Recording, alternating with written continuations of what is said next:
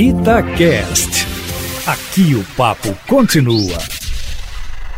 Em comentário anterior, aqui na Itatiaia, afirmei que nesse período de pandemia, a ocorrência de crimes violentos, especialmente homicídios e roubos, tende a diminuir consideravelmente. Já há indícios nesse sentido que serão confirmados quando da divulgação das estatísticas criminais referentes ao mês de março. E o fenômeno tende a ser global. Entretanto, outras modalidades criminosas podem aumentar nesse mesmo período, com destaque para os golpes de estelionatários aplicados pela internet. A oportunidade para a atuação desses estelionatários vai crescer muito nas próximas semanas aqui no Brasil, quando se inicia a distribuição dos 600 reais para trabalhadores informais. O governo federal já anunciou que esse dinheiro será repassado aos beneficiários mediante acesso a um aplicativo que poderá ser baixado pelo celular da pessoa. Os dados pessoais serão digitados nesse aplicativo que irá acionar os diversos bancos de dados existentes no âmbito federal, de modo a confirmar se a pessoa tem ou não direito ao benefício. Nesse momento é que os estelionatários tentarão se beneficiar da boa-fé das pessoas.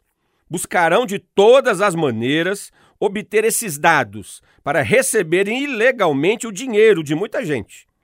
E possivelmente o farão tentando convencer as vítimas a digitar informações pessoais e bancárias mediante o envio de mensagens por e-mail, WhatsApp ou mesmo por telefone.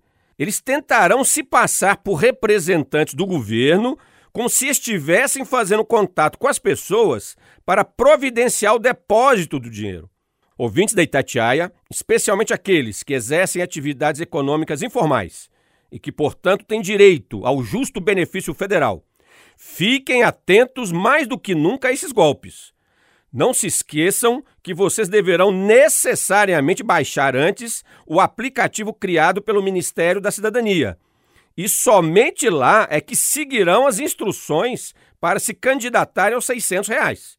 E isso só vai acontecer nos próximos dias. Fiquem atentos ao noticiário da imprensa. Não acreditem em quaisquer mensagens que receberem seus celulares. O governo federal não vai se comunicar diretamente com vocês, muito menos por telefone. Quem vai tentar fazer isso são os golpistas, os estelionatários. Fiquem espertos. Luiz Flávio Sapori para a Rádio Itatiaia.